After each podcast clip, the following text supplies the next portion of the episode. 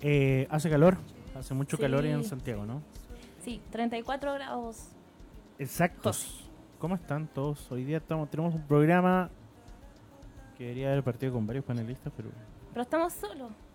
no, pero van a Tenemos llegar. todo. Van a llegar, van a llegar. Eh, comenzamos este programa que no tiene nombre, porque aún no decidimos el nombre y lo vamos a decidir hoy día en vivo. Sí, con ustedes. Eso es lo que queremos. Eh, estoy, he estado, estoy todavía algo enfermo. Eh, gastroenteritis aguda. No había contado eso, Machi. Y, y por eso estoy tan decaído también, aparte. Oh. Em, y hoy día tengo ganas también de sacarme la rabia que tenía, he tenido todos estos días. Em, resulta que hoy día nos han dado clases, una clase muy completa sobre el periodismo y la forma de hacer periodismo en Chile. No hay prensa pluralista hoy en día, tal como, como uno esperaría, eh, sobre los detalles y sobre todo la, la información sin sesgo, sin eh, forma de querer vender las cosas que no son.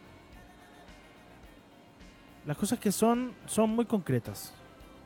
Chile está en un proceso de cambio. Un proceso de cambio que es muy normal y un proceso de cambio que aparte es muy necesario.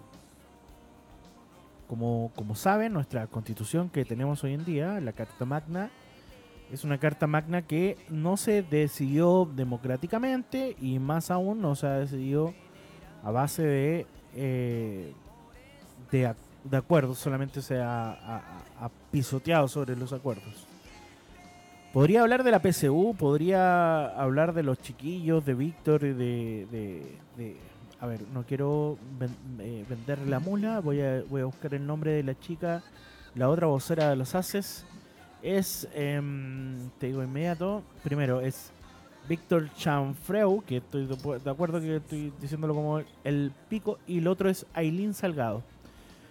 Ah, Aileen Salgado, sí. Son dos voceros sociales que están siendo perseguidos por el gobierno nacional, por el gobierno, por el Estado de Chile y por sobre todo por eh, esta forma antidemocrática que últimamente se ha puesto eh, en, la palestra.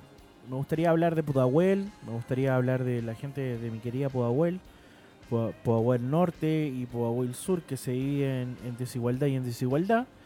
Y y, y lo de lo de que hoy me dio muchísima rabia es que tenemos una prensa, una prensa nacional que recibe mucho dinero, que tiene formas editoriales, que nos tratan de, de, de aminorar de alguna manera u otra, nos tratan de, de pisotear de alguna manera u otra, y este es el puntapié más claro la PSU jamás ha sido la prueba de actitud académi- académica, además. eh, la PSU, la, eh, ¿cuál, ¿cuál otra vía? Eran esas dos, ¿no? Sí. Prueba de actitud académica y PSU, sí. ¿Sabéis qué? Antes era el Em, bachiller- bachillerato. bachillerato, sí. una cuestión así.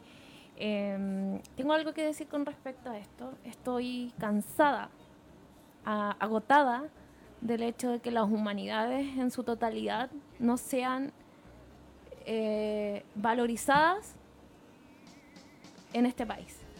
Estoy cansada de que eh, la, prueba de historia eh, se canceló y no se va a volver a tomar. En cambio, los chicos que perdieron la, la prueba de eh, ciencia, la prueba de matemática, la prueba de lenguaje, sí la van a poder rendir. Pero qué onda, historia, historia. Vi un cartel a uno de los niños que estaban como tratando de mm, eh, funar eh, las pruebas, donde decía, nosotros nos vamos a dar la prueba de historia, nosotros vamos a hacer historia. Y algo que a mí por lo menos me emocionó mucho. Eh, siento que está tan desvalorizado las humanidades aquí en Chile, tanto tanto el arte como, como el tema de la humanidad, de que no se pueda vivir, de que una persona estudie algo con humanidades, lo que sea, a no ser que se haya ahogado. Creo que es el único, el único camino de las humanidades que tienes como para tener una vida medianamente No, Pau, estable. Y además también esto, este, este punto que el que más me molesta y el que ustedes también deberían ser partícipes es que nos saquen a niños y, y ustedes váyanse al Twitter de Víctor. Vean cuánto adulto está amenazándolo con amenazas de muerte. Netamente por defender algo que de verdad eh, nos, no- nos afecta a todos. Sí, A ver, la prueba siempre ha sido un punto de segregación, mis amigos. exacto. Y ese es el punto mayor. Si tú tienes plata, si no tienes plata, no eres nadie. Entonces, la meritocracia tal como se nos trata de plantear, no es algo que de verdad funcione. Y, y eso es lo que a mí me, me, me- me parece eh, mu- muy, triste. Que hay una minoría, porque son una minoría todas estas personas de derecha, de ultraderecha, porque son una minoría. Querámoslo o no, ustedes son minoría.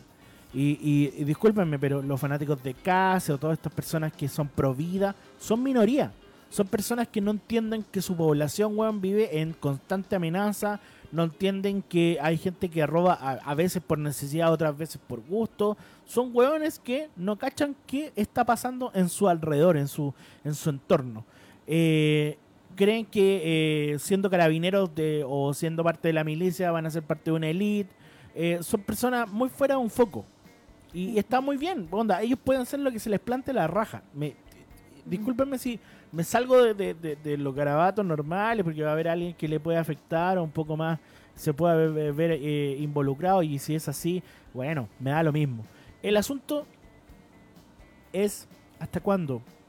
¿Hasta cuándo vamos a aguantar la impunidad? Nos vamos a sobreponer por la necesidad de lo, de lo inhumano, porque es inhumano defender una weá como la PCU. Es inhumano. exacto. A ver, yo tengo más plata que tú, yo soy mejor que tú. Ujú. Es, es eso, es eso la PCU. Ahora me van a decir, ah, pero claro, las universidades, locos, te tienes que... Mi hermano es historiador. Mi hermano se tuvo que endeudar por el CAE para ser historiador. Somos dos. Hay un Bueno. montón de otros tipos que han estudiado y que no tienen ningún futuro porque le dijeron que su carrera no eh, era viable. Tenemos aquí una presente. ¿Qué, qué- Eso es lo que a mí me da más rabia, que hay gente... Tenemos una generación de gente que son profesionales que se están muriendo de hambre haciendo cosas que no les correspondían. ¿Por qué? Porque les vendieron que iban a hacer algo por tener un cartón. Y esa es la weá que a mí me, me- Y esa es la cosa que ustedes tienen que saber. Hoy estos cabros chicos que son unos valientes, son cabros que tienen la tienen más clara que nunca.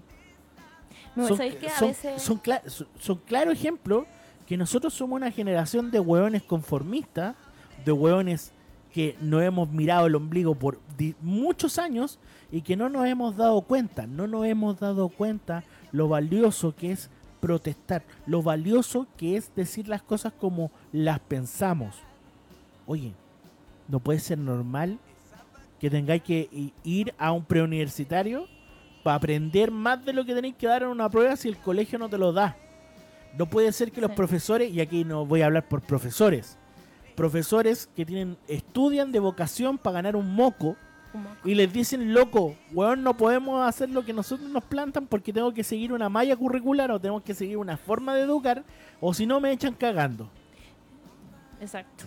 Oye, pero muestra un botón. Oye, que se hablaba de adoctrinamiento, de que estaban adoctrinando a la izquierda ideológica. Tanto weón llenando- llenándose la boca con palabras que son tan vacías. Acá en Chile no existe la izquierda y menos la derecha. Y discúlpenme, weón, aquí no existen weones con partidos políticos cuando estáis en una Mm. pobla, cuando estáis en Quilicura, cuando estáis en Independencia, cuando estáis en Renca. Acá existen weones que solamente quieren estar bien y que tengan bien a su familia. Los niños, los niños del Sename. ¿Tú crees que los niños del Sename va, va- va- hacen PCU? No, ni cagando. Si, eh, o si- y si lo hacen, con las manos. claro, y si lo hacen contado con las manos. Pero sé que voy a ir a mostrar un botón a una weá que tengo eh, que hice una investigación de toda una semana y que prontamente la vamos a estar publicando por acá por la Radio Pagua. Durante todo este periodo de la prueba de actitud académica hasta la actualidad han habido 300 suicidios, 304 suicidios. Tú me decías, ah, pero ¿y eso qué tiene que ver con 304 La suicidios? presión, la presión. enorme. La presión a base de querer estudiar algo que no les correspondió. 304 suicidios. ¿El Estado de Chile algún día se va a hacer cargo de esos 304 pos- suicidios? ¿Se va a hacer cargo de la salud mental que tiene nuestro país? ¿En algún momento el Estado de Chile se va a hacer cargo de algo? ¿Sabéis que a mí lo que más me molestó, Machi, fue el hecho de que mientras en la Florida, en el, colegio donde a mí me tocó dar la PCU, el Indira Gandhi, estaba con protestas, estaba con incendios, estaba con, eh, con muchas cosas para que los chicos, obviamente, eh, no hicieran la PCU, que lo encuentro relativamente bueno. En Las Condes estaba una fila, un millonar de pacos, literal, resguardando los colegios para que los cabros de lo- los cabros de las Condes pudieran hacer la prueba, oye. Más los chalecos amarillos que aparecieron. Oye, maestro Botón, Están- acá, atrás- acá afuera del colegio, acá mismo ¿Sí? hubo un- una revuelta, acá mismo en este colegio que eh, siento mucho orgullo por los, por los estudiantes de este colegio que está acá al frente de Ñuñoa. Sí, tenemos el Eh, Liceo 7 eh, y al, al al ladito. Y ves a un grupo de octogenarios que no deberían estar ahí porque no les corresponde y que no deberían estar ahí porque no es un proceso de ellos.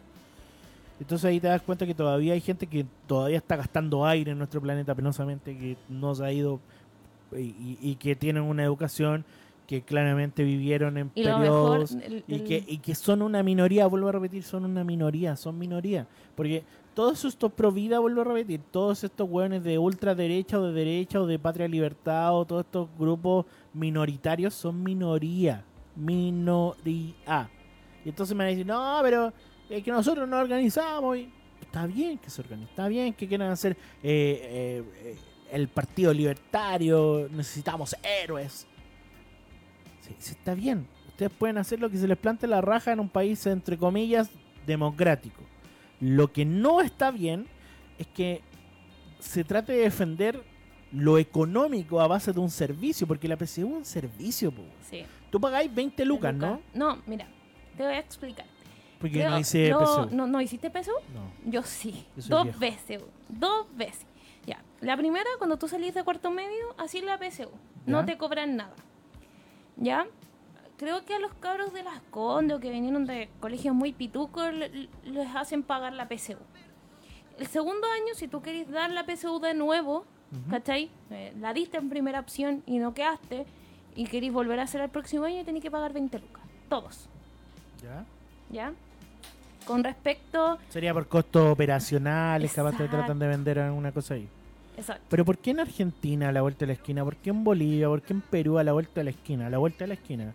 ¿Sabéis que Allá, mí- allá puedes ser artista y allá puedes ser artista. Allá se valora allá más se un valora artista. Caleta, caleta, la- Entonces, la- yo, igual yo- que en México. La, la semana pasada yo lo decía, con rabia, con pena. Cambiamos la idiosincrasia. Estamos en un punto de quiebre para que la idiosincrasia cambie. Nuestra idiosincrasia está a punto de cambiar. O si que ya no cambió. Pues está en un punto donde eh, es un punto muy crítico Sí. que yo sé que ustedes lo van a entender como, como algo positivo. Pero se supone que tenemos a todos estos periodistas, todas estas personas que trabajan en los medios, que se supone que nos representan. Julio César Rodríguez, Monserrat Bustamante, eh, to- todos estos tipos eh, nos deberían estar representando, hablando, diciendo, loco, yo estoy a favor de esto. Pero mágicamente en la, en la televisión como tal, nada. Es que hay, Ni una hay- palabra. que no se mojan La- las líneas editoriales, la, la- la publicidad como tal, es ahí el problema. Es que no se mojan el potito. Imagínate, dicen algo que les pueda afectar y los puedan echar. Claro. Porque yo- los van a echar, no, sí. Pero bueno, le pasó a Héctor Morales, que Sí. lo despidieron de la radio donde trabajaba, netamente por decir las cosas que les, le- le- las cosas que él ¿Cómo se eh, llama un periodista que es del 13 y que dijo las cosas? ¿Por qué eh, estamos...? el eh, amigo Carlos Jürgensen, el- Jürgensen Él, para él, creo. También lo echaron. o- es Jürgensen, pero no me acuerdo el nombre, claro. que trabaja en el Mostrador con eh, eh, con un programa, no, en el Desconcierto, no en el Mostrador. Tro- el programa, el programa de los que sobran con eh, Daniel Stingo y Ale Valle, que le mandamos un enorme Ah, Saludos. Ya. Oye, Eh, yo te, te voy a contar una anécdota. cuenta. Yo fui pingüina el 2011. No- ¿Te acordáis de esa revolución grande que hubo Claro. en el 2011? Pues yo estuve ahí metida. Eh, no logramos nada. Eh, Bueno, fueron lograron meses, ciertas cosas. meses de movilización, meses de toma. Yo, en verdad, les voy a ser sincera, yo estudiaba en un colegio allá en la Florida, en el paradero 16 de la Florida, eh, en, en el 15. Eh, un colegio inglés, un colegio particular subvencionado que se llama, todavía existe, se llama el Chilean English College. El nombre a revista. Sí, eh, Águila, no sé qué. Bueno. bueno, la cosa es que es particular subvencionado. Mi mamá pagaba 30 lucas por cada una para darnos educación de calidad. Lo voy a decir entre comillas porque era un asco. Y no estoy hablando de que el colegio, el colegio, mira, la dueña del colegio, que no recuerdo cómo se llamaba en este minuto, era dueña de dos colegios chilean. Era dueña o es dueña de los Galvarinos, son colegios, eh, ¿cómo se llama estos? Colegios técnicos. Y además de eso, es dueña de la Universidad Iberoamericana. ¿Ya? Entonces, nosotros, además de protestar por lo que estábamos protestando en 2011, con el hecho de que todo lo que estaba pasando a nivel de, educación, eh, nosotros estábamos también eh, peleando por cosas internas. Cosas como que el teatro que teníamos estaba llenando de caca de paloma. Y nadie era capaz de arreglarlo, ni había subvención para arreglarlo, sabiendo que nuestros papás pagaban casi 40 lucas de mensualidad todos los putos meses. Eh, los baños, los baños eran un asco, y no por eh, la poca educación o el- la poca educación que tenían los alumnos, sino que imagínate, te voy a contar una anécdota, no, no sé si es una anécdota o algo para... yo me acuerdo que en, en este periodo de clase yo me fui al baño a hacer mis necesidades y de repente estaba en el baño y escucho una explosión. Y yo digo, qué verga, weón. Menos mal no había pasado nada, salí del baño, sabes que una niña estaba haciendo sus necesidades y el baño explotó hacia arriba. Menos mal que la cabra no le pasó algo a mayor, así no sé, pues, tuvo una fractura. El water literal se hizo mierda. Porque hubo como, no sé, como que el agua estaba tan sostenida que hizo esto. Y la verdad es que explotó el baño. O sea, el laboratorio estaba lleno de ratones. Lleno de... Ya, pero de- entonces, cacha, ya, tú me estás dando un dato, un dato no menor. Y la vieja era. Dueña de todos estos colegios y una universidad. Oye, me, me gustaría que hagamos este ejercicio. Más 562 Eso. 29295264. Hoy día quiero que me llamen por teléfono. O, Sí. Llámenme por teléfono. Más 562 29295264. Cuéntenme sus experiencias en colegios donde los sostenedores Eran se hicieron los hueones con la plata. No, y ¿queréis que te siga contando? Nos tomamos el colegio. Primera vez en la historia que el Chilean, yo creo que hay much- mucha gente escuchando de este, de este, de este colegio, porque no eran solamente el donde estaba yo, sino que hay, había más Chilean. Eh, es un colegio en verdad muy conocido. eh, a nivel porque académicamente era muy bueno, siendo particular subvencionado. Eh, nos tomamos el colegio, se supone que eh, el sostenedor nos permite tomarnos el colegio por un fin de semana largo eh, para poder que eh, el otro colegio que estaba como a unas siete cuadras atrás no se tomara el colegio pues, y no lo destruyera. Entonces nosotros nos tomamos el colegio ese fin de semana, era como para ir a acampar, ¿cachai? Y el día lunes a nosotros se nos ocurre la gran idea de hacerlo total. Entonces, ¿qué hicimos? Compramos cadena. Ah, yo como súper revolucionario. Eh, bueno, hicieron, compraron cadena, pusieron la silla y no nos fuimos de ese mini campamento, no nos fuimos, sino que nos tomamos el colegio. Nos tomamos la básica, nos tomamos todo. Eh, y bueno, el, el brillante administrador, o el hijo de la administradora en ese tiempo, porque la señora igual estaba de edad, eh, nos amenazó con una pistola, con un revólver, o sea, con, con una escopeta, no fue pistola, con una escopeta, para que saliéramos del colegio. Porque él, las primeras semanas, él estaba en, no sé, en Francia parece que estaba el tipo.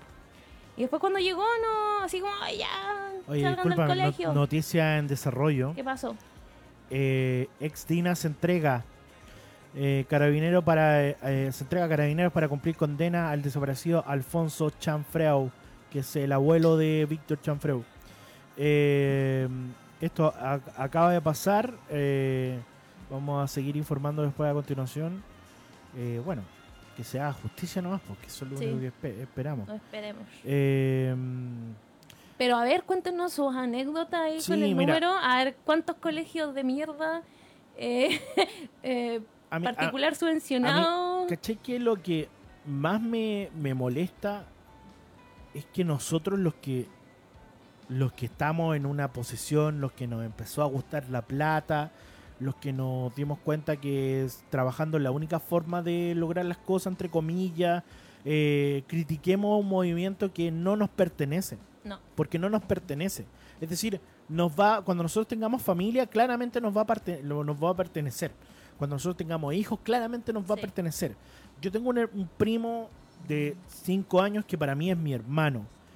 Yo quiero un futuro digno para él donde el loco Sí. pueda decir, ¿sabes que yo quiero ser artista? Y si quiero ser artista y me va a ir bien, puta, démosle No como o yo. quiero ser eh, comunicador audiovisual y quiero trabajar en alguna producción nacional y no tengo que ir ratoneando al Banco Estado para que nos den una subvención toda cagada, porque entre comillas eso es lo que háganse, pasa. háganse presentes también los comunicadores audiovisuales, Sí, por eh, que- favor. que el problema, Eh, el problema hagámonos presentes si tienen alguna producción chiquitita Claro. o alguna cosa, si usted es fotógrafo y no tenga las lucas suficientes, Entonces, que nos manden sus dicen, contactos. oye, pero. Y a mí eso es lo que a mí más me molesta. Pero que siempre están alegando, están llenos de odio. Weón, claramente voy a estar lleno de odio si voy a estar durante tantos años de mi vida viendo injusticia. ¿Qué quieren? ¿Que esté contento, weón? ¿Que tenga alegría?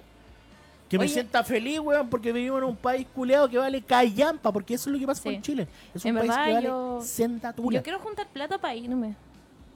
Me- no sé, yo quiero irme a Nueva Zelanda, Australia.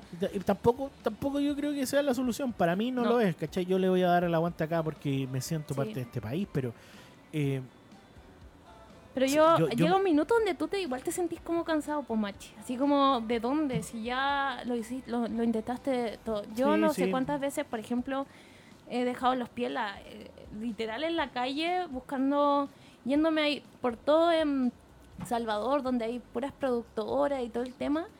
Eh, he dejado los pies en la calle, entregando currículum, mandando por internet, LinkedIn, no sé qué, Chile, trabajo. Y si no tenéis 20 años de experiencia, porque, ojo, si tenéis muchas cosas, si eres muy viejo y tenéis muchas cosas, tampoco te contratan porque te tienen que pagar bueno, ¿cachai? Y si no tenéis experiencia, es que no encontráis pega. entonces Yo no, de mi carrera claro. hay cinco trabajando y ahí uno lo despidieron de la radio. Dilo, Ah, dilo, dilo. Se me olvidó la radio, pero es de noticias, que es Bio, online. Bio, Bio, Online. eh, Mirador de concierto, No me acuerdo cómo se llama. no sé. No, no, no me puedo una acordar cómo se radio, llama. una radio de noticias online no conozco. Pero de noticias online. No conozco. Eh, lo despidieron hace súper poquito. Entonces, eh, con Cueva tengo cuatro, cuatro compañeros de la carrera eh, trabajando. Y no es porque f- seamos o sean malos, sino que porque no, no hay. ¿Cachai? No se están haciendo cosas, no se están haciendo producciones re- con respecto a esto. Obviamente sin, sin aprovecharse, sino que con, con una altura de mira de lo que está pasando. Es que tú verás también. que- Netflix, ¿dónde estás? Claro, no, pero es que, es que, mira, discúlpame, eso suena pesado, pero yo lo encuentro súper como... eh, hay cosas que son temas que claramente son sociales, que son lo demás, pero las comunicaciones audiovisuales como tal en nuestro país jamás han existido. No. Nunca han existido. Y, y discúlpenme, pero todos estos realizadores, personas que estudian en lo que hacen, Eh, son personas que, weón, están sacrificándose a lo bonzo por hacer algo, ¿cachai? Badilla, Badilla, López, weón. Es que siempre vamos a- Haciendo, haciendo Sí. películas asquerosas que lo único que tienen es como. Sí, es disculpa, obvio que vamos a hablar de los Hola. mismos estúpidos, eh, las mismas personas nefastísimas haciendo producciones que no tienen nada de, no de tienen sustancia. contenido. No tienen contenido. No tienen sustancia, no tienen, no tienen concentración, no hay nada. Eh, Miguel, las carreras universitarias deberían tener su propia prueba basada en el conocimientos generales Exacto. del área. Enfoque, ejemplo, ingeniería, enfoque en, enfoque en, me- en ma- matemáticas, medi- medicina, enfoque en biología, Como lo hacen en cuyo temarios son de conocimiento previo, permitiendo que puedan, ah, bacán, puedan prepararlas. Eh, sumado a eso, debería haber eh, un registro de números eh, que, que actualmente estén trabajando según los estudiados. Sí, hay números exactos, Miguel, pero los números exactos como tal siempre se dan a principio y final de, de año. Permitiendo cerrar la carrera o potenciándose en algunas según las necesidades de la nación y no a nivel de los privados. Sí, también es un tema. Si a mí me dicen ya, hay una universidad que el Estado me lo pone y tú vayas, te van a dar, yo lo he dicho muchas veces, y vas a estudiar gratis y tú tienes que pagar eso trabajando, yo encantado lo hago. y que no Yo- burlen, yo- que no se burlen. Por claro. ejemplo, te voy, voy a hacer un, un, un, un paréntesis en esto. Mi mamá el otro día me estaba contando que tenía un amigo, el tipo es ingeniero, no me acuerdo qué, pero bueno, eh, trabajó con mi mamá. Y el tipo gana como tres palos, ¿ya? Que es de los pocos chilenos que podríamos decir que trabaja con esa cantidad de plata. Y su esposa es algo del Banco Falabella. No sé si tiene algún cargo, pero importante, trabaja y gana como un palo y medio. ¿Cachai? O sea, es gente que igual se endeuda, pero igual puede tener a su hijo en una universidad, que igual puede, tiene la capacidad de pagar la universidad a, puño y a costo, pero igual. O sea, es gente que sí puede tener esa oportunidad. Entonces el tipo se estaba burlando de porque había eh, engañado al sistema, que su hijo estaba estudiando, me acuerdo que ingeniería en algo, su hijo estaba estudiando en una universidad bastante cara, donde el, chico tenía la gratuidad y tenía eh, la JUNAED. Ya dime, ¿cuántas veces yo he conocido una cachada de, de, de- de amigos míos que no tienen ninguna necesidad y han estudiado gratis? Y uno, pues, weón, que la mamá está sola, la mamá Que por eso te sola. digo, la- por eso y, la, weón, con cueva le por- dieron siete- 700, 700 lucas por eso te digo que la weá siempre ha estado mal. Mira, escuchemos palabras de la vocera de la ACES. En este momento estamos en vivo y en directo a través de la radio Pagua eh, y escuchando a Aileen que nos dice lo siguiente. Todos y todas, queríamos agradecer todo el apoyo que nos están dando los estudiantes secundarios y secundarias. Recordar hoy día vamos a estar en la Plaza de la Dignidad desde las 5 de la tarde y en las movilizaciones territoriales que hoy día también se van a hacer presentes. Hoy día los secundarios y secundarias no estamos solos, no estamos solas y vamos a seguir en la lucha contra la educación de mercado en las calles. Así de sencillo. Me encanta esta generación, weón. Me encanta que esta generación puede hacer o pudo hacer lo que la generación del 2011 no pudo hacer. La generación del 2008, los primeros pingüinos, después la generación del 2011, no pudo hacer lo que están haciendo, chiquillos, en este momento. Es historia. Es, es- es cambiar un proceso de mierda que solamente la gente más rica se beneficia con la PSU. Porque obvio, ellos están súper preparados para la PSU. En su colegio no hay más de 25 personas por sala, donde les enseñan bien, donde su método de estudio es bien, donde ellos llegan a su casa a estudiar, que es lo único que hacen. En cambio, el chico que viene de alguna población llega a su casa a ver a sus hermanos, porque no tienen, no, la mamá no tiene con qué dejar a los hermanos, chicos, donde tiene que darles de comer donde tiene que preparar la once, donde tiene que ir a comprar, donde tiene que ir a hacer un montón de cosas además de estudiar. En cambio, claro, un chico que vive en Las Condes lo único que se preocupa es de estudiar y de ir al preuniversitario porque los papás cagan plata. Sorry que lo diga de esa manera. Eh, y pueden, pueden hacerlo, ¿cachai? O sea, lo, único que tienen, eh, lo único cuál es su futuro es estudiar. En cambio, un chico de una población no, po. Tiene mucho más responsabilidades que eso. Hay, mu- hay mucho, hay Responsabilidades que mucho no que se perder. Imagínate, eh, yo, mi papá se tuvo que endeudar para que nos metiéramos en una preuniversitario y yo no, después no quise hacerlo. Mi papá quedó endeudado porque yo no hice la preuniversitario. ¿Por qué mi papá tuvo que llegar a, a pagarnos para ir a un preuniversitario? Si ese es el punto. ¿Por qué pagar por el conocimiento? ¿Por qué vernos Sí. sometidos a una weá que no debería ser sometida? Los colegios no, municipales, no debería estar, po, no debería estar sometida. Y, y ahí es donde eh, yo digo, pero ¿cómo nos indignan todos estos weones que postean, loco, es que este weón fue a Venezuela. Loco, el compadre pudo haber ido a la China misma, ha estado con el régimen comunista más grande y podría haber hecho lo que se le plante la gana porque, weón, al menos él tiene una conciencia y puede hacer lo que se le plante la gana en su personal. El loco está velando por un conjunto, un colectivo. un colectivo. Y me pareció la raja, sorry, pero me pareció la raja lo que hicieron de. Eh, ¿Cómo se llama esto? Filtrar la PSU. Sorry, pero creo que fue Weón, maravilloso. yo tenía la PSU, tenía todas las pruebas, a mí me las mandaron a- al número mío. ¿Ya? Yo dije, weón, pero yo no hago la prueba, no, es que la están pasando, pas- pásala. No, no, no, no seguí el juego claramente, pero tenía todo, todas las respuestas. Todas las Yo- respuestas. Yo decía, weón, si hoy día yo hubiese puesto Es que ¿por qué no lo hicieron con matemática, Claro. lenguaje y biología? ¿Por qué? Pero igual este, eh, ahí está el juego que las preguntas son como tan mezcladas. pues, Weón, si de repente Tendrías que aprenderte todos los facímiles de la web. ¿Sabéis qué? Es que el tema es que todo tan sencillo con no dejar de hacer la prehistoria, sino que hácete una prueba del noventa y tanto. Después, como del 2011, po. Hácete la misma prueba de historia que, que se hizo el 2011, hácetela el 2019, el 2020. No se va a cachar, pero en cambio ellos decidieron no hacer la, la, la, la, la PSU de historia, cancelarla. ¿Qué pasa con esa gente que quiere estudiar humani- humanidades, por ejemplo?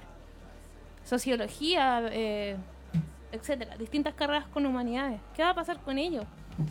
Yo hubiera estado raja llorando porque lo mío era estudiar algo con humanidades, pues, ¿cachai? A mí lo que me pasa con Cubillos es que me produce mucho rechazo. eh, muchísimo rechazo. Porque además es una persona que apoyó la dictadura militar, con un montón de los buenos que están ahora en el, eh, en el Estado como tal. Pero Cubillos como tal no es una persona que debería haber estado, no, dependiendo de las credenciales que ella pueda tener, acá necesitamos un profesor. Acá necesitamos una persona que de verdad sepa cómo sepa la desigualdad desde la base. Los profesores se tienen que mamar un montón de weas. Yo no, no vengo a hablarles desde, desde la premisa porque yo no soy profesor. Yo no.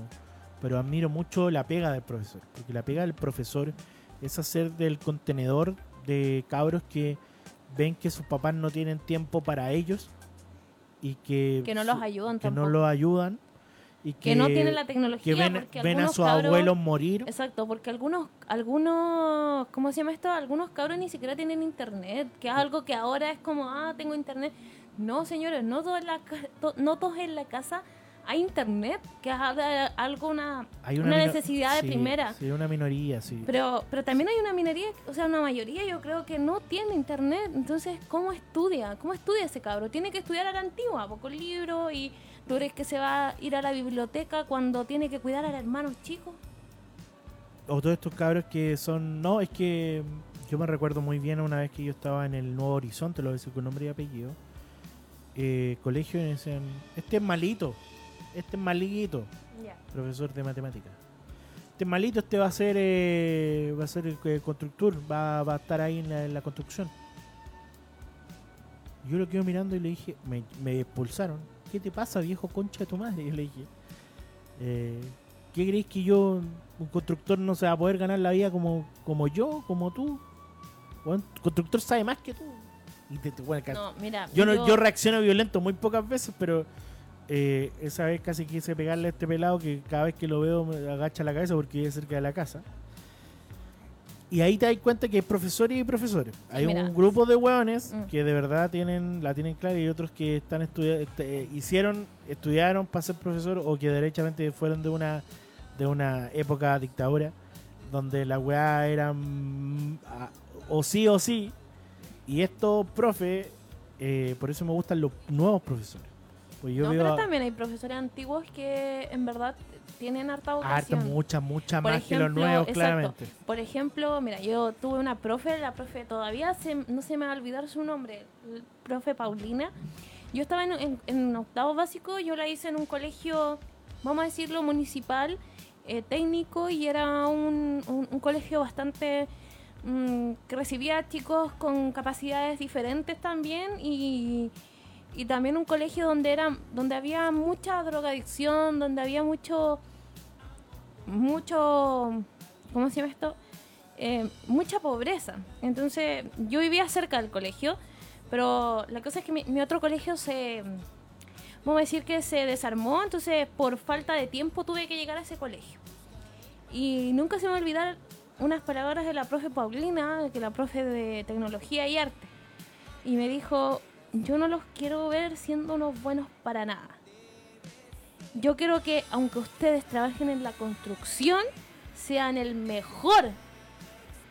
El mejor en poner piso flotante, el mejor en, en, en piso, no sé, en- el mejor en hacer, no sé, departamentos. Porque yo quiero que salgan de esta mierda en la que están metidas. Yo era una de las pocas chicas que debo decir que tenía un, más o menos tenía un futuro, tenía un, un buen pasar, un buen vivir con esa edad. Pero miles de mis compañeros estaban metidos en esta mierda que es la droga, eh, que es todo, ¿cachai?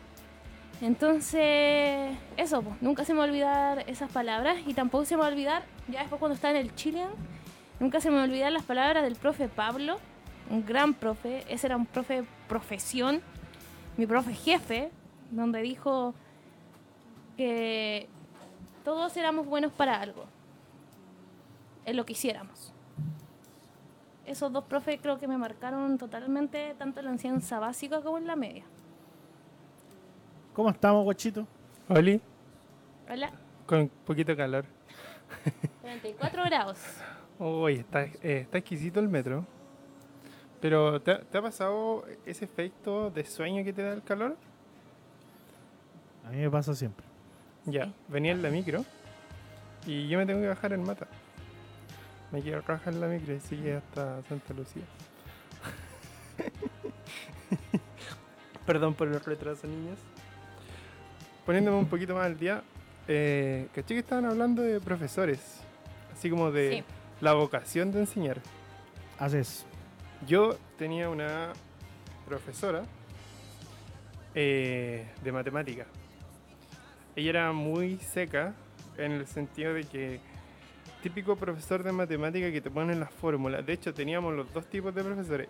La que era bacán como profesora y el buen que era penca. El viejo penca nos ponía la fórmula y, y era como ya hagan esto, esto y esto. Y se ponía a leer el diario y se quedaba dormido. La profesora se llamaba Elba eh, ella era como, se notaba que era más joven, tenía otro tipo de escuela y nos hacía pensar a nosotros cómo resolver un ejercicio. Pocas veces nos entregaba la fórmula, nos hacía que viéramos directamente, nos ponía un ejercicio, cómo resolverían este ejercicio, sin entregarnos la fórmula. Eh, y era como una enseñanza progresiva, porque de acuerdo a lo que íbamos aprendiendo es si podíamos avanzar en lo que íbamos viendo en matemáticas. Y al final como que nunca eh, se te olvida eso porque lo que te enseñaba ella era pensar matemáticamente cómo resolver un ejercicio, no aprenderte la fórmula. Y esa profesora era la, ra- era la raja. Yo tengo muy buenos recuerdos del profe René, la profe Tiare, de, eh, de la profe. Uy, me- no me acuerdo del profe Carlos en, el cortijo. Yo debo decir algo que capaz muy poca sabe, muy poca gente sabe. Pero en un momento a mí me mandaron a un colegio en, en Quilicura porque ningún colegio me quería recibir por lo problemático que era, entre comillas. Y mi mamá me mete en un colegio de niños con eh, capacidades diferentes porque no sé, pensaban que yo tenía alguna discapacidad que era muy normal en los años 2000. Algunos profesores con poca vocación llegar y, y bajar. Estuve seis meses ahí. ¿Ya? Y en esos seis meses yo estuve ahí como, weón, estuve con gente de par a par. Entendí lo que era la igualdad. Entendí que las personas que tienen capacidades diferentes son igual que uno. Eh, de hecho, hasta el día de hoy son muy grandes amigos. Algunos son mecánicos, otros trabajan en mini market, algunos ya están casados y tienen hijos. Yo estuve ahí. Porque mucha gente pensaba, o en ese comienzo eh, le dieron esa opción a mi mamá y mi mamá la tomó porque no sabía qué hacer conmigo y también yo era un niño problema en ese sentido. Sí, lo fui. Cuando la profesora le dice a mi mamá, José, eh, eh, mamita, su hijo no tiene ningún defecto, ningún problema, es mucho más capaz de lo que usted cree. Eh, lo que pasa es que su hijo tiene otras motivaciones distintas a la del común y corriente, pero en este país, le dijo, las cosas que son diferentes inmediatamente son extrañas. Y mi mamá llorando y todo lo demás. Después ahí volví, ahí me metieron a otro colegio. Yo los colegios nunca los disfruté. Pero sé por qué no los disfruté y de hecho nunca seguí el colegio como tal. Porque el colegio no me... Yo, yo soy una persona que tiene vocaciones y distintas formas de ver las cosas en la vida. Todo lo que yo he aprendido lo he aprendido de autogestión. Nunca nadie me ha enseñado. Y si me ha enseñado han sido porque le he seguido el juego a personas que de verdad merecen mi atención. Pero cuando tú veías a un weón que va a cumplir la pega, ¿qué ganas tenés de escuchar a ese weón? ¿Sabes con cuántos profesores la verdad me, me conecté durante mi época de colegio? Con cuatro. Y los cuatro eran del cortijo. Una población donde había mucho más, más cabros abandonados por las drogas que, que otra cosa. Y los profes que estaban ahí fueron hueones que me enseñaron hasta el día de hoy todo lo que sé. Yo soy un afortunado porque estuve en distintos puntos. Yo jamás voy a poder discriminar a un minusválido, jamás voy a poder discriminar a un síndrome de Down, o jamás voy a poder discriminar a un ciego, o jamás voy a discriminar a un Asperger, o jamás voy a ponerme eh, en los zapatos pensando que yo soy más superior que el resto. Soy un afortunado. Pero eso me lo dio netamente no seguir el, no seguir la norma. Y eso es lo que pasa. Estoy aburrido de la norma. Estoy aburrido de que los profes quieran enseñar un montón de weá y tampoco pueden hacerlo. Entonces yo siento que aquí nadie ha puesto la palabra. Si, le- vuelvo a repetir, los exámenes de admisión son viables, pero cuando no son segregadores, ¿cachai? cuando no son acce- no son para el para el gremio que tiene más plata. para que vayamos a los temas de los panelistas del día de hoy, yo, porque yo me extendí 30 42 minutos de lo que quería hablar. Em, pensemos, esta lucha no es nuestra, sobre todo la lucha de los de la PSU no es nuestra, pero también nos pertenece. Porque al futuro nosotros vamos a ser padres y a nosotros nos va a costar educar a nuestros hijos. A nosotros va- nos, va, nos va a sufrir que nuestros hijos sean eh, un don nadie, como se les trata de llamar a un grupo de, eh, de hueones que quieran hacer calzar como piezas de ajedrez a las personas, encasillarlas. Este es el momento, chiquillos. Este es el momento de los cambios. Machi, eh, permíteme un segundo si puedo corregirte, pero yo siento que sí nos afecta a nosotros también. No es como solamente a nuestros hijos. Sí, es como, pero si yo quiero... yo te lo eh, digo a un weón Si que no va a volver a estudiar. ¿cachai? ¿Cachai? Por eso te lo digo, yo eh, te lo digo capaz desde mi punto de vista como un weón que jamás va a volver a estudiar y si llegara a pasar, puta, no sé. Capaz, sí, capaz nos puede afectar. Es que, es que pasa harto, yo, como mismo estabais diciendo, de que hay hueones que estudiaron lo que les dio para estudiar, porque no, no existían los medios. ¿Qué pasa si se dan los medios y podías estudiar lo que siempre quisiste? Hay gente este que lo hace a país- los 60, 80 Ah, años claro. en otros países. Ah, por ejemplo, yo cuando di la PSU el año 2011, eh, en mi sede, en, en el colegio Indira Gandhi, la Florida, había una señora de 80 años que estaba dando la PSU, me, me tocó la silla como de al frente de ella. Y después, mágicamente supe que se había sido puntaje nacional y iba a estudiar leyes. Qué bueno. Eso, eso es lo que más me... Sí, dijo que ella ya tenía su vida resuelta, que si se moría durante la carrera, que ella va a estar feliz porque va a seguir sido su sueño. Porque ya lo consiguió. Exacto. Eh, vámonos primero con el tema de la Pau. Pau, ¿Ya? ya vamos a hablar de K-pop. Sí, para. Oye, un segundito, Machi. Me dijeron que no está funcionando la página con la radio. Eh, gracias por avisar. Eh, como siempre, de- típico de día viernes. Todos estamos cansados el día viernes. Típico de día viernes y no activo lo que tengo que activar. Listo, ahora, hola, que lo está escuchando por la página, te amo. Ya, eh, vamos. Hoy día K-pop. Tenemos noticias, ¿no? Sí. Eh, vamos con el tema de Seungri. Te mando un dedito. Ay, Ay, salió con todo el. Ups. ups. Dale. Ya. Eh, habíamos hablado de este caso. Eh, la fiscalía ha presentado otra solicitud eh, de, una, de una orden de detención a Seungri. El 10 de enero se reveló a la fiscalía del Distrito Central de Seúl eh, que presentó una solicitud de orden de detención preventiva para Seungri por siete cargos. Estos cargos incluyen apuestas habituales, la violación de la ley de transacción de di- divisas, la compra y servicios de prostitución, la mediación de servicios de prostitución, la violación de la ley de saneamiento de alimentos, la malversación de fondos y la violación de la ley de caos, especialmente relacionados con el castigo de delitos sexuales. Chuta, este weón se mandó el, el condoro, po. Sí, po. O sea, habíamos hablado de Zungi antes sobre que la gente que estaba en el chat, en el supuesto chat, fue acusada y que ya está en, en prisión. Pero no, pero él se salvó porque era el dueño de la weadita, pero no estaba metido. Pero realmente, en verdad, el dueño tiene que saber lo que pasa en su Claro. Obviamente, entonces eso. Eh, ojalá, ¿sabéis que yo estaba esperando esta noticia? Bueno. Porque las cosas, la, la gente que hace cosas malas merece castigo, po. y qué bueno que se esté cumpliendo la ley, en verdad. Bueno, en Corea es un poquito complicado. Sí. eh, faltar a la ley, porque cuando, a la fa- ley. cuando la faltáis, te va a ir, te va a ir precioso. Te va- te- Precioso. ¿Qué estamos viendo? Ahora estamos viendo el tráiler de regreso de BTS. Eh, Interlude Chadwell ha alcanzado casi el doble de números de visitas en su tráiler de regreso del anterior. El 10 de enero a la medianoche, eh, BTS lanzó el tráiler Interlude Chadwell de Sugar. Es, eh, con su regreso. Es la tradición del grupo lanzar un video de canción solista de un miembro con el primer avance de su regreso. Y esas pistas sirve como construcción al nuevo álbum. Eh, dentro de las 24 horas del lanzamiento de Interlude Chadwell, alcanzó las 19 19.650 millones de visitas en YouTube, lo que le convirtió en el primer día de apertura más grande para un trailer de regreso de BTS. El video también alcanzó los 3.6 millones de me gustas.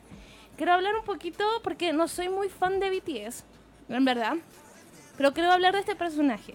Eh, Suga es uno de los personajes que menos se le da como valorización al trabajo que él hace en BTS. Es como el olvidado, es como el que no tiene talento, siempre lo han apodado, apo- apodado de ese, de ese, de ese, de ese sobrenombre, que es un chico que tiene una autoestima bastante bajo porque siempre a él lo están minorizando respecto a sus compañeros. Y quiero decir que es un tremendo talento, quiero decir que el chico en verdad lo que, bueno, el video se trata sobre cosas sociales, sobre el feminismo, sobre eh, las acusaciones, sobre lo que está pasando en el mundo, sobre las guerras. Creo que BTS en este minuto le está atinando con su nuevo sencillo ya que está hablando de cosas sociales. Nunca, no, no había visto a BTS hablar de cosas sociales en especial. Pero Bueno, sí. Como Sí. está cambiando la Como está tangente, cambiando la tangente, yo creo que ellos también están cambiando como grupo, ¿cachai? Y tienen que, que cambiar su repertorio. mundial. Sí, no, te- hasta, Viva la revolución. hasta Manu Chao está ahora. Además, ¿para qué vamos a decir? Pues si el K-pop es, es la música de la revolución. Aquí en Chile, por lo menos. Así es. Oye, ¿qué estamos viendo a continuación? Ah, ya. Eh, Seventeen es un grupo de muchos, eh, de muchos eh, eh, participantes, pero aquí no fueron poquitos. Son 17. Apareció, sí. Son, no, no son 17, son un poquito más. Son un poquito What? más. Sí. Eh, Good Guy Bueno, los tres son cuatro. York. Bueno, es que aquí no sé, aquí hay, hay, hay pocos, pero son muchos en verdad. Eh, mientras que en Estados Unidos continúa su- eh, con su gira mundial All the You, Seventeen apareció en el popular programa matutino de Fox 5 el 8 de enero. Cuando se les preguntó qué pensaban de la multitud que lo esperaba afuera, Joshua dijo que estaba realmente emocionado de ver a tantos fans. En verdad, em, quiero dar como una explicación acerca de esto, porque siento que todo el mundo, ah, BTS, BTS llegó a los Grammy, BTS llegó a los premios de estadounidenses y todo el tema. Pero no podemos dejar de hablar de otros grupos. que también están logrando esto. No simplemente con Seventeen, sino que con Monster X, eh, con God Seven, que en verdad espero que se mm, retribuya el trabajo que ellos hacen, ¿cachai? O sea, está bien, BTS fue, vamos a decir, el, no fue el primero, el primero en llegar a Estados Unidos fueron las Sochi, las Kill Generation, eh, que no fue tan popular porque en ese momento no era tan masivo y después llegó Big Bang a Estados Unidos y luego llegó BTS, o sea, como muchos años después, 2015, 2016. Eh, pero también tenemos que ver otros talentos eh, a nivel coreano que son Seventeen, de verdad son súper buenos. eh, hay muy buenos cantantes, muy buenos bailarines y además de eso, muy buenos raperos. Así que felicitaciones para ellos que igual están saliendo como dando la cara eh, de Corea del Sur. Así es, que les vaya pulento y que bacán que hayan salido como en el matinal, porque es como un matinal. Vamos al, siguiente. Vamos a hablar de un miembro, un miembro de eh, EXO, que es eh, Kai de EXO. Eh, bueno, ahí estamos viendo a EXO, pero vamos a hablar de este miembro de EXO. En una entrevista le preguntaron, ¿Ya? exacto, por, por eso era el tema. Lo que pasa es que en sus últimos tres sencillos de EXO, al chico lo han, eh, lo han puesto a la moda y lo han usado a usar crop top.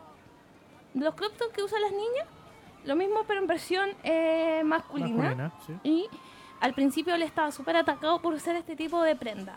Pero en una entrevista, hace poquito, él, él dijo que él se- no se sentía cómodo con los crop top, que es- encurvaba como la, la espalda para que no se le viera la, Si La yo guatita. fuera- la guatita. Si yo fuera flaco, concha tu madre, yo no ocuparía los crop top. Me encantan. La- la- entonces él dio una noticia que como que impactó a todos con el hecho de decir que él quería saber lo que se sentían las mujeres en usar esto, pero no con el tema con el tema de la discriminación, porque las mujeres siempre o las mujeres idol siempre tienen que andar con este tipo de prenda. Entonces él quería saber qué es lo que sentían sus propias compañeras al usar siempre este tipo de, ahí. de, de- de prenda. Y él lo- es un es un como un iniciador de la moda del crop top a nivel eh, de los otros idols, porque luego lo siguieron otros idols usando el crop top. Pero él dijo que él quería saber cómo se eh, sentían sus compañeras, cuál era eh, como lo que ellas representaban con el crop top y que fuera y que la ropa fuera una y que no fuera no tuviera identidad la ropa. Además de eso, él es bastante feminista para sus cosas. Él ha salido con poleras con eh, apoyo a, a- a la- a sus compañeras. Ella eh, siempre habla de compañeras a- con respecto a las mujeres. Es un tipo que está como a otro nivel. Oye, de- acá tengo una denuncia pública que me acaba de llegar. ¿Qué? Gonzalo Pantanero, el señor Machimaro se hace el gordo, lo he visto en persona y sé que es flaco. Basta de lucrar con esa mentira. Mentira. Machi. Me está diciendo acá Gonzalo Pantanero, no lo conozco. Pero- Es que, es que No lo conozco, oye, ¿y eso es que mágico. las cámaras te hacen engordar 5 kilos más? no, pero esta persona está diciendo que Esas eran las cámaras antiguas. po. Sí, pues. Oye, era por un tema de foco. oye, pero y entonces... La luz que lo No, hace ver más delgado. Yo conozco a mi gran amigo Gonzalo Pantanero. Em, ya se fueron las noticias Eso, de esta po, semana. Eso, no hay mucha noticia en verdad que es pop. Todo- Ah, sí hay una más, pero creo que no, no, no busqué información. Pero no sé si conocían las Twice. Sí. ¿Ya? Eh, ¿Quiénes son las Las Twice? Twice. eh, Feel Special. Ya, pues ponete un tema de Twice. Alto que. Se me olvidó contar esta noticia. Se me pasó. Pequeño detalle. Es que como el viernes no vine, entonces el Ah. viernes, el jueves eh, eh, nos, nos levantamos con la noticia. Porque hay una miembro de eh, una, una miembro de eh, Twice que se llama Momo. Eh, Momo está saliendo con un integrante eh, de Super Junior. ¡Ay! Super Junior es el, el grupo más antiguo relacionado con el K-pop, lo- los papis. Pero se armó discusión por eso, porque Momo tiene 23 años, casi 24. ¿Ya? Y el chico que eh, está de eh, Super Junior, que es Chul, tiene 36. No es nada tan chico, po. No es- por eso No te es digo, nada muy chico. Momo tiene 24 años, 23, 24 años y Chul tiene 36. Entonces hubo una ¿Cuánto complicación. diferencia? 12. Casi- 12 años ¿Y cuál es el problema? es el tema. hay mucha gente que tuvo problemas con eso, con decir que Ya cuando era una menor de edad, ahí te no, creo, no era, claro, es el tema. Si todo el mundo está hablando, pero si no es menor de edad, si igual la chica tiene 24 años y todo el tema. Pero otra gente estaba diciendo que era muy chica, que en verdad a lo mejor el, el chico la estaba manipulando para todo el tema. Y se armó una discusión muy estúpida en redes Allá la sociales. farándula del capo es brígida. Es muy brígida. Por todo tienen algún problema. Bueno, y ahí terminamos con la noticia del día de hoy con, con, esa, con esa noticia. ¿Cómo Madonna? ¿Tiene como, ¿cuántos años tiene Madonna? Ayumi Hama- Hamasaki tiene 41 años y su bololo tiene 22. Exacto. ¿Cuánto? ¿Quién? ¿Quién? ¿Quién? Ayumi Hamasaki. ¿Quién es? ¿Quién es? ¿Cómo no na saber quién es Ayumi? Es que probablemente lo conozca, pero se me Ya, olvidó. yo- mira, Ayumi Hamasaki. Yo, Ya. yo, yo, yo soy fanático del- de la música japonesa. Eh, voy a poner un tema y al tiro van a cachar al- de quién estoy hablando. ¿No? No. Uy, soy... Uy, weón. Últimamente me he encontrado con mucha gente que no sabe de weas de Japón. Ay- Ayumi Hamasaki. Que- ah, espérate, Eh. es que siento que la conozco la voz, necesito verla. Es que si pongo algo de ella, el copyright no pega fuerte. No, no, no, no, pero ponete una Siete fotito. segundos, una siete fotito, segundos. Una fotito de ella. Pero bueno, no, no cachan ni un tema. A ver, eh, voy a poner algo más conocido. Es que siento que la cacho, pero tengo que verla. Porque no, A ver, es que no me suena. ay, tenía un tema súper conocido antes, weón, pero... ¿Este? ¿De Inuyasha? Ah, pero no se llama así, po. Se llama Ayumi Hamasaki. No es la. No es, no es la coreana. No, ese es Boa. ¿La boa? No, está Pero es que también estuve en Inuyasha, Inuyasha. Entonces por eso. Ya, voy a Oye, si los, los asiáticos, aunque se vean parecidos, no son iguales, No cabrón. son igual. no. Sí sé, pero es que Ya, pensé que saquemos- era ella. Saquemos a la vieja de 41. Ya, ¿cu- ¿ella tiene cuánto? 41, 41 y anda con pololo? uno de. 22.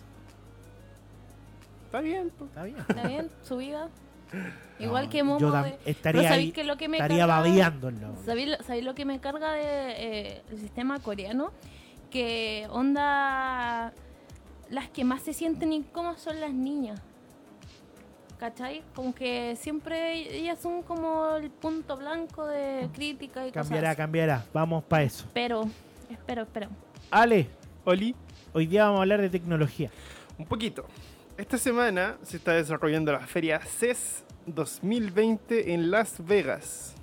Tenemos un par de noticias de, acerca de CES, de cositas que en lo personal me anduvieron interesando, que encontré bastante interesante, porque ah, traer como un, un popurrí de todas las cosas que hay en la CES no terminamos nunca.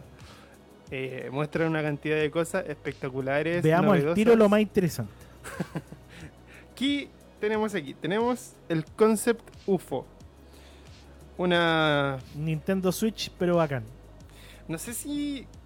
a ver, sí, se podría decir que una Nintendo Switch bacán, pero con más poder. Mucho más poder. Con un procesador de Intel Core. O sea, es más como un computador con forma de Nintendo Switch. Se podría decir que es lo más cercano, que es de Alienware, que al final pasa a ser parte de la empresa de él. ¿Sabes qué me pasa? Yo veo al Pato Pagua siempre con los Alienware que tiene. ¿Ya? Y digo, oye, qué envidia tener un computador como eso, weón. Esa weá prende y ya tenía, ya estáis navegando en Facebook. Una weá así como. Yo- el, el mío así. Pero es que yo to- todavía estoy. eh, mi tecnología todavía es baja. Yo soy bastante fanboy de la tecnología, pero siempre, no sé, por ejemplo, Alienware, que era una empresa muy espectacular respecto a tecnología, ha tenido un declive así tipo iPhone, Apple, que en su tiempo fueron vanguardia, se durmieron en los laureles y quedó como el precio alto, pero no la calidad que ofrecían al menos. En este caso ahora Alienware ya está nuevamente volviendo a innovar he visto innovaciones, no directamente en computadores, pero sí en tecnología que ellos están desarrollando. He visto que han hecho televisores gamer, que es televisor 4K, 144 Hz y millones de colores, pantalla display OLED, ¿cachai? Ahora, eh, están trabajando Alienware, el departamento de Alienware, que es la división gamer de Dell, eh, sacó esta Concept UFO, que es como un mini computador bastante eh, potente en calidad y que lo probaron con títulos como Mortal Kombat 11 y Rocket League. Les fue... Llamó mucho la atención. Weón, yo vi como en, en Mortal 11 salía en 60 FPS la weón. Bueno, es palpico. Es como loco. Weón, el Mortal 11 para Switch, que yo lo tengo en la Switch.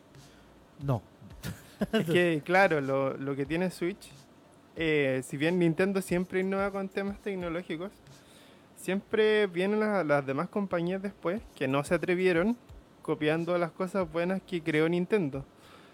A mí me gusta mucho que Nintendo sea tan innovador, pero que después se suban como al carro de la victoria, cuando ya está probado que funciona y todo, para sacar las lucas. Eh, ahí ya... mm, me- ¿Pero habláis por el UFO o habláis por Nintendo? Por el concept UFO, porque Nintendo siempre se arriesga. Oye, pero si PlayStation. Esta es primera vez que Sony no copia a, a Nintendo. Sí, pues sí, cuando fue el tema de la Nintendo Switch, cuando sacaron el, perdón, la Nintendo Wii, cuando después Sony empezó a sacar sus controles que eran iguales, la camarita, eh, Xbox también hizo lo mismo, porque no, no saben a dónde apuntar, no tienen un, un norte fijo. Ya. Oye, ¿qué estamos viendo ahora? Sigamos, eso mismo te iba a decir, que siguiéramos un poquito. Esto es un, eh, un mouse. Oye, raro el mouse. Es para gente con capacidades distintas, Ah, lo cual me llamó mucho la atención de que el sector gamer siempre eh, busca la inclusividad de todas las personas. me encanta. Siempre, no, no sé si, bueno, puede que haya gente con muchos problemas de movilidad y para ellos pueden ser un público muy fiel. Puede que sea un tema directamente económico, pero lo, lo hacen bastante. Y en este caso Logitech tiene este mouse que es como para utilizar con una sola mano, con inclusiones de muchos botones. Y es eh, un mouse inclusivo. Bacán, Es me muy gusta. configurable. Me, me gusta caleta la, la idea. Vamos a la siguiente imagen que vamos a ver a continuación. Que eh, eh, ay, me encantan estas pantallas. weón. Esto ya es como más de lo típico, que si bien no es un avance eh, que se vea tan espectacular como los otros dos anteriores, eh, es la evolución que, que en estos momentos están teniendo los monitores. ¿Cachai que una vez trajeron acá por Pagua.0 una de estas pantallas porque hicieron una reseña? ¿Ya? Y yo decía, weón, pero ¿cómo ven? ¿Cómo.? No, es que estas teles no están hechas para que la vean varios, es para que la vea uno. Sí, pues. Y tenés que ponerte en un punto para que la veáis, para que sintáis la comodidad. Me Es un pu- punto fijo. Y, y me puse un punto fijo y la weá de verdad es muy cómoda. Muy sentir la comodidad visual.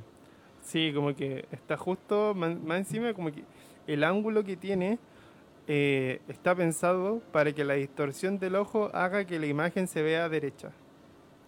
Es una, un- una weá muy, muy, muy, muy, muy cuática. Y en este caso ya es como, si bien eh, en el último tiempo hemos estado teniendo pantallas eh, de wide HD a 144 Hz, en este momento ya estamos saliendo con pantallas 4K o de 5000 píxeles aproximadamente, sobre 4K incluso en formatos.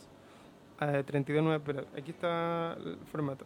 5120 por 1440 con 200 Hz de refresco. Que no es como una pantalla que cualquiera pueda tener, no solamente por términos de, de costo, porque estas weas son carísimas. Redondean generalmente los 1000, 1500 dólares. Sino que eh, para sacarle el jugo completamente necesitáis un computador de unos 2000, 3000 dólares. Así que eh, en ese sentido son bastante eh, premium, por decir, y necesarias, primermundistas, que igual Pero me bueno. gustaría tenerlas. Pero que no, pues weón. Pero te apuesto que va a salir como 6 mil millones la weón. Mm, puta, yo creo que había una de Samsung, parecía 49, 49 pulgadas, igual que esa, pero con menos cantidad de píxeles, que para un Cyber Day estuvo a 600 lucas. Precio normal, ¡Ay! un millón. No, ni cagando. Vamos a la silla gamer. La silla gamer. Esta silla la encuentro completamente innecesaria. En el sentido de que... ¿Cachai que yo me compré una silla en los chinos? Porque vi una reseña de un weón que se ponía eh, sentado en silla gamer. ¿Ya? Decía que ¿La todas que eran- estamos viendo? Sí, y, y, y, me- y el weón decía, mira, no, no sirve para esto, sirve para esto, no sirve para esto. No hay ninguna silla gamer, la verdad, que sirva para la comodidad porque la fatiga del material, es decir, el cuerpo, hace que la weá te, te vaya cagando. Entonces me, eh, me decía, pero hay una silla que es la misma weá, que es la base de una silla gamer, que te va a salir 50 lucas y es lo mismo. Porque estas sillas salen 100 lucas, 200 lucas. por 300. arriba. Entre 200 Y bueno, 300 esta lucas. silla es súper. Precio normal. Y Yo estoy cómodo en esta silla. Y tiene la misma weá que una silla gamer. La misma mierda, pero te- no está tan alcolchada. Pero hace que mi circulación corra. Una como en la otra, que no hacía que mi circulación corriera. Ya. Eh, Es- para, para hablar un poquito de esta silla, que si bien es una silla gamer, pero lo empezaron a integrar cosas, como que ya, ya no sabían cómo hacer la silla más, más cómoda en términos de cojines y esas cosas, y empezaron a integrar, por ejemplo, tiene un procesador para distribuir sonido a través de la silla, para que cuando estés jugando y escuches, por ejemplo, pasos por detrás, te llega una pulsación de sonido desde ese sector. Ni siquiera escucháis el sonido porque claramente estáis con audífonos, pero sentís las vibraciones en tu espalda. O sea, es una wea, La al- in- inmersión total. claro, pero como que no sé si lo podría disfrutar jugando. No, ni cagando. O sea, como Y todo que... el rato así como, ay, ay. Es que yo me imagino que, claro, que son como unas cuestiones suavecitas. Jugáis Mario Kart, madre. Pero imagínate, eh, no sé, pues jugando Resident Evil en la noche, con audífonos, la luz apagada no, y esa no, wea. no, amigo. No, No, amigo. Sí, te imaginan. eh, Esto eh, es algo que me gustó mucho. Es de Acer. Son unos... eh, ¿Cuál es la, la palabra? Son unos notebooks para profesionales. Directamente para gente que trabaja ya... eh, para creadores, perdón, era la, la palabra. Computadores que ya son directamente para gente que trabaja a nivel profesional, con temas de diseño, eh, imagen, video, como varios de aquí. A mí Buena, ya, buena. ya me gustó ya. Ya me gustó también. Eh, generalmente computadores que te dan la libertad. Primero, estos computadores tienen que ser muy potentes para la- la- los programas que utilizan. Tiene la potencia, pero además la, la- la manera en la que podía utilizar la pantalla táctil, que es una pantalla táctil en este caso muy buena, que viene de, de Wacom, de la tecnología de las pantallas Wacom. Cuático. y viene con el lápiz Wacom incluido.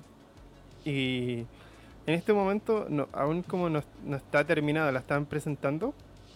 En términos de, soft, de hardware, sí estaba terminada, pero en términos de software estaba teniendo problemas de que los programas aún no asimilaban bien algunos.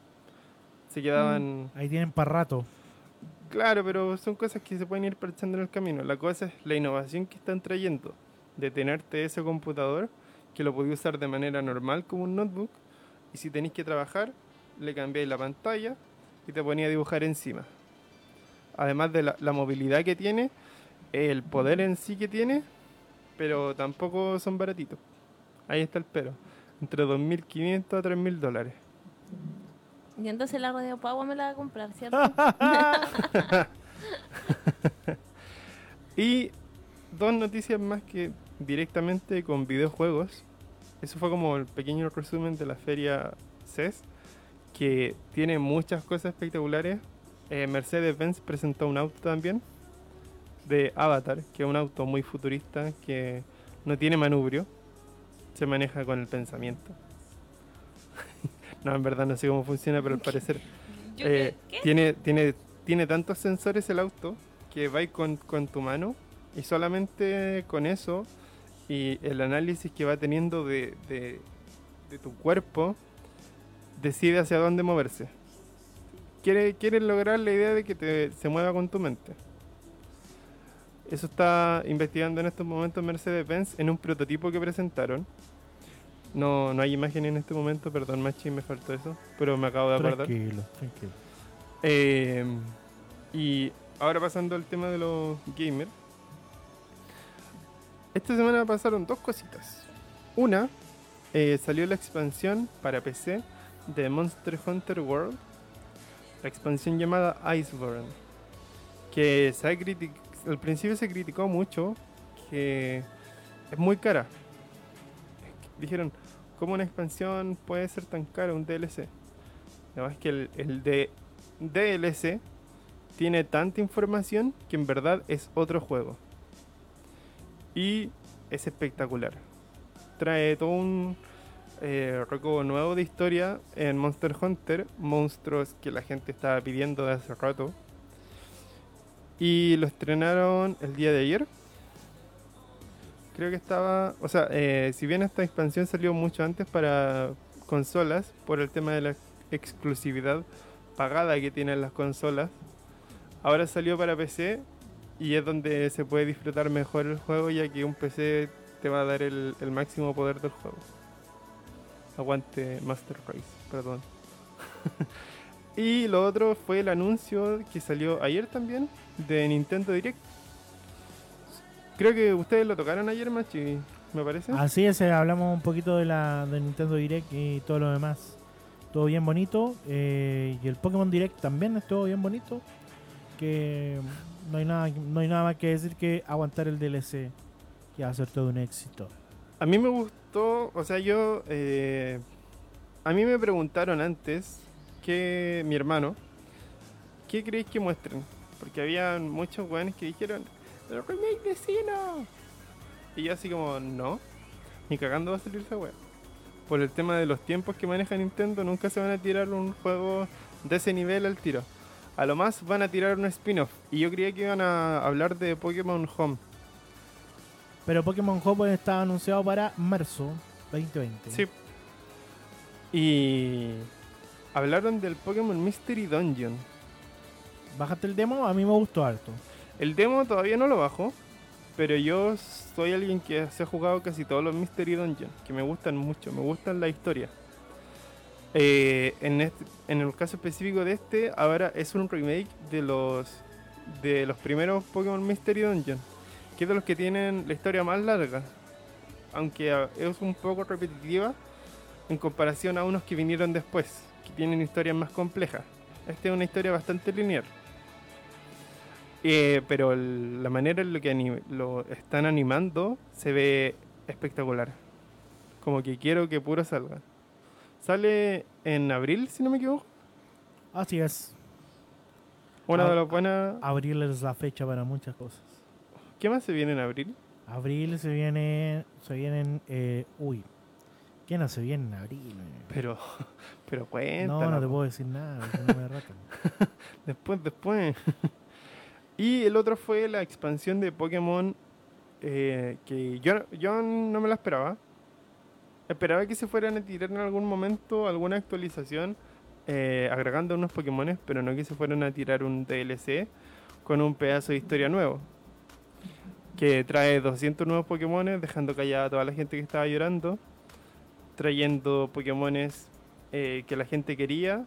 eh, otros que con sus versiones nuevas y dejando a todos así como oye esto eh, a mí en un principio yo creía que era como las dos 30 dólares cada una pero cuando escuché que eran las o sea las dos por los 30 dólares dije no está caro no me parece caro ¿tú lo encontrás caro Machi? Yo creo que no. Yo creo que está bastante bien. Me, me agradó el precio que tiene. Y la voy a comprar. A pesar de que he jugado muy poquito Sword and Shield. Yo que lo pasé ya, lo, lo tengo ya listo y finiquitado. ¿Ya está ahí? ¿Ya empezaste el competitivo? No, yo no me meto en wea. No me meto en wea, yo.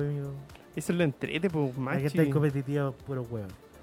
Puta un poquito, pero se disfruta igual. No, yo no me meto en qué. Em, Con eso oye, estaríamos. con eso, ahí estamos.